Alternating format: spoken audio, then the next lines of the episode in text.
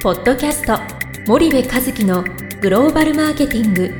すべてはアジアで売るためには過去1000社以上の海外展開の支援を行ってきた森部和樹がグローバルマーケティングを分かりやすく解説します。こんにちは。ナビゲーターの東忠夫です。こんにちは。森部和樹です。じゃあ森部さんあのはい。今日はあのちょっと、まあ、最近今年はい。去年末くらいからですかね。はい。やっぱ売り上げあのご相談が多いのが、はい。結構いろいろコロナの前でもういろんな要因があって、はい。売り上げちょっと下がってるんだけども、んはい。なんでは下がってるかわからないからはい。特に海外ではい。あのちょっと調査してほしいみたいなうん。ことがご相談が多いじゃないですか。うんで結構これはもう業界関わらず、うんはい。いろんな、まあ、B2C、B2B はい。あんまり関わらずなんはいかい。ろいろなお客さんからはいご相談だったりお声掛けいただくことが多いんですけども、その原因ってちょっと具体的にどういったことがあるのかなんかみなこのリスナーの皆さんの、はい。あのもう同じような状況に特にコロナ禍でうん。陥ってるうん方も多いと思うので、うん。そういう意味合いでもちょっと一般論としてあの森部さんなりの考はい。え方を教えていただければと思うんですけれども、それは、えっと、言ってる意味はそのコロナももちろん影響はあるんだけども、はい。そのコロナ云々の前そうからですね。まあその基本的にその売り上げが落ちて困っていますっていう相談がまああの来ると、はいはい。その東さんのところにね。はい。で、えー、とそれは来るんだけどもその結局その落ちてる要因が何だかよく分かっていないっていう、まあことが、まあ、あるから聞いてくるって話ですね。だよね。はい。でこのコロナ禍になって皆さんこう海外に出張が物理的にできなくなってるので、うんうん。余計その要因を今なんだろつかみにくくなってるみたいな感じがあるんだと思うんですよね、うで余計にそこに時間を費やす傾向が強いよね。そのはい。はいうまくいかなかったことをなんとなくこう認識しながら、えー走り続けてきたっていうのは今までで,、うん。でコロナ禍になって、えー物理的に向こうに行けないので、うん。いやいや問題をもう少ししっかり直視しようみたいな動きは確かにあって、ん。そのせいで問い合わせが増えてるっていうそれは事実そうだと思うんですよね。はいでまあその中で、えっと、一つやっぱり大きな要因としてあるのが、まあ、この番組でも再三言ってきたかもしれないですけどその日本のプリンシパル、まあ、メーカー側が、えっと、ディストリビューター売るということをディストリビューター任せにやっぱりずっとしてきちゃってるっていうことがすごくあってうん。だから実際にどの B2B だったらエンドユーザーに商品が流れてるのか、はいはいどのインダストリーのどのエンドユーザーに流れてるのかとかが分かっていない。うん。でどういう用途で自分たちの、まあ、パーツや部品が使われてるのかっていうことも分かっていなかったりするはいケースもはいひどい時はあって、はいでそれをディストリビューターに聞いても教えてくれませんみたいなことを平気な顔して言うお客さんだっているでしょ、うんうんうん。教えてくれないのとする？とそれ何のための販売店契約してるんですかっていうパートナーじゃないじゃないですか、はいはいそれは一緒に取り組んでいこうっていう話なので、うん。顧客を開示しないってだいぶ離れたパートナーなうん。雰囲気がね、うん。やっぱりあのあるわけなので、はい。あのできればその顧客情報を共有していくような関係のうん。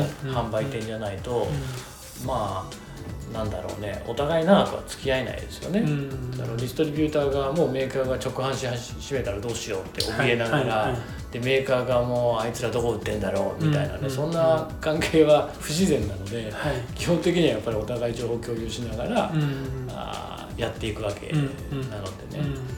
うん。なので、まあ、そういうケースも多いですと。これはい。B2C でもそうですよね、うん。だから実際にその小売りに来なくていいと。はいはいあのメーカー来るとややこしいことになるし、うん。ややこしいお願いを小売りからされるから来なくていいと、うんまあぶっちゃけ事実としてそういう一面もあるんだけども、はい。まああまりにも顧客を知らなさすぎるってうんいうね、だからこれはやっぱりメーカーが悪いですよね、うん。うん。だってそのディストリビューターが来なくていいっていうのもねよくわかるんですよ、はい。だって何のマーケットのことも分かってない、うん。ただいい人の日本人がその小売りに行ったらねいいように言われてあの飲む必要のない要求を飲まされちゃうだろうなっていうのをディストリビューターは当然思うわけはいはいですよね。はいだからまあそういうのも分かるし、うん。で逆にその B2B でねエンドユーザー教えてくれないって、まあ、直販し始めたらどうしようとかっていうことを思ってるから教えてくれないって、うんまあこれもやっぱりメーカー側の協力度合いが過去、まあ、10年20年にわたってね、やっぱり薄かったからそこまでの信頼関係しか築けてないっていうことだと思うので、まあメーカーが悪いと思うんですよね。うんそういう話じゃなかった？何を答えろって言われたんだっけ？それって、んじゃあだからメーカーが悪いとしてメーカー側としてはうん。どうどうしたらいいのかみたいなのってあるんですかね？うん、やっぱりそれマーケティング全体に開催していかないとダメだっていうことが一つで、うん。その自分たちの商品がどういう中間流通を通じてどういう B2B ならユーザーに、はいはい。B2C なら小売りにはい。えさらに言ったら消費者に買われてるのかっていうのはやうん。っぱり常にあの知ってないといけないんですよね。はいはいはい。で日本だと絶対当たり前にそれやってるじゃないですか。うんなんで国境を越えたらやらないんですかっていうのがはいはいそもそも不自然なのうんで、やっぱそれをやる仕組みを作っていくってことをしないとはい。どっかでやっぱりあのおかしくなっちゃいますよね。うんなるほど。そうするとまあ日本でやってることをうんうんやっぱ海外海を越えても、まあ、きちんとやれる体制を、うん。まあ、人をできるだけかけずにやるっていうことが必要だっていうことなんですね。そうですね。基本的にその日本でやっていることをなんで国境を越えたらやらないんですかっうん。て実はよくよく考えると非常に不自然なんだけども、はいはい。国境を越えるとなんかやらなくていいんじゃないかっていう錯覚に多分陥ってしまって。うん。だって国境の先のことはよくわからないからディストリビューターに基本お願いでお任せでいいんじゃないの？という傾向がやっぱり強いですよね、うんでそこを変えていくともともと持っているものがいいわけじゃないですか、日本ってね、はいだからそこは日本企業が変えるべき一つのあのなんだろう非常に重要なポイントなんだと思うんですよね。うんでそれでまあ介在度合いをやっぱり徐々に上げていくっていうことが、うん。まあ、いきなり多分全てを開示してくれるわけじゃうん。ないと思うんですけども、うん。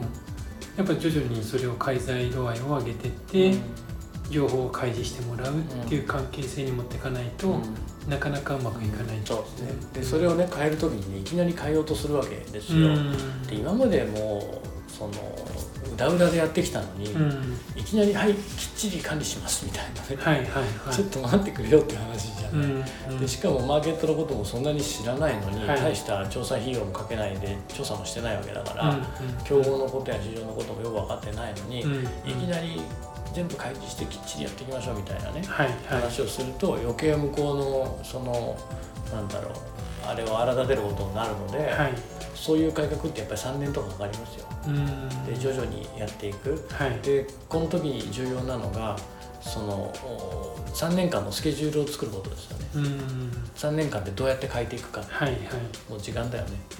それをやっぱりきっちりやって急激に変えちゃダメだわかりました、はいじゃあ森口さん今日は時間が来たのでここまでにしたいと思います、はいありがとうございまと。した、はい、ありがとうございました。本日のポッドキャストはいかがでしたか？